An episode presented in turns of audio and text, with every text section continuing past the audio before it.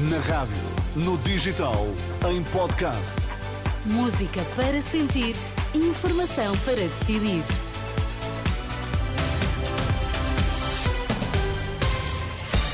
Antes do Jornal das 11, as notícias em destaque. Bom dia. Olá, bom dia. A reunião da Comissão Nacional do PS já está em curso. Nesta edição, vamos saber o que se passa no Parque das Nações, em Lisboa. Em Gaza, médicos e doentes estão a deixar o maior hospital da zona.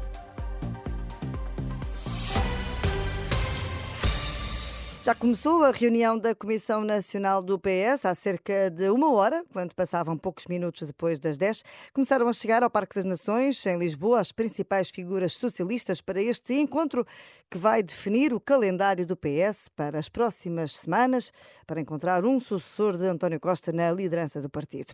A acompanhar os trabalhos desta reunião está a editora de política Susana Madureira Martins. Bom dia, Susana. Que notas Olá, há a reter das movimentações de chegada?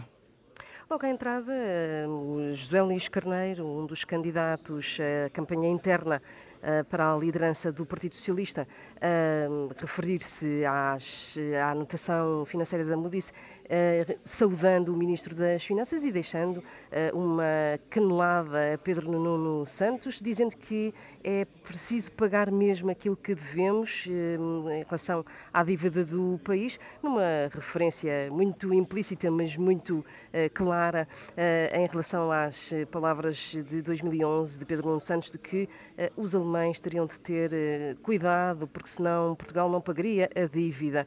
Eh, também eh, Alexandra Leitão, a coordenadora da moção de Pedro Nuno Santos à chegada, a admitir que a campanha interna não será uma corrida fácil para Pedro Nuno Santos, referindo mesmo que não será uma brincadeira no, no parque.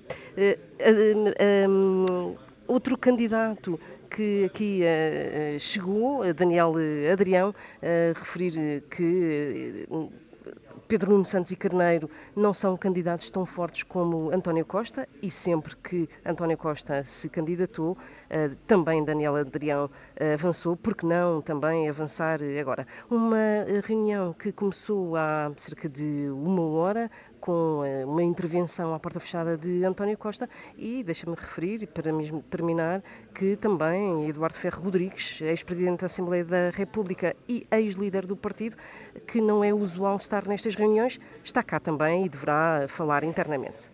Muito bem, obrigada Susana. Cá estaremos para acompanhar então os trabalhos dessa reunião da Comissão Nacional do PS que está a realizar-se no Parque das Nações em Lisboa.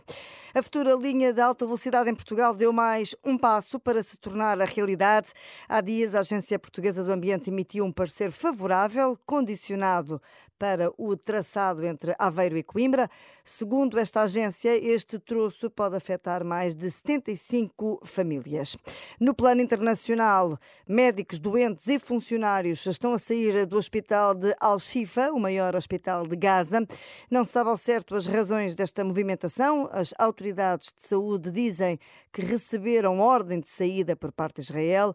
Os militares dizem que se trata de uma saída segura e ordeira para quem quiser abandonar o hospital. Entretanto, desta madrugada há o registro da morte de pelo menos 26 palestinianos na sequência de um bombardeamento israelita à cidade de Khan Yunis, no sul da faixa de Gaza. Há ainda 23 feridos a registrar, números avançados pelo diretor do hospital local, citado pela agência France Press. Ponto final nesta síntese informativa. Estou de volta daqui a sensivelmente uma hora. Fico por aí na companhia da sua rádio.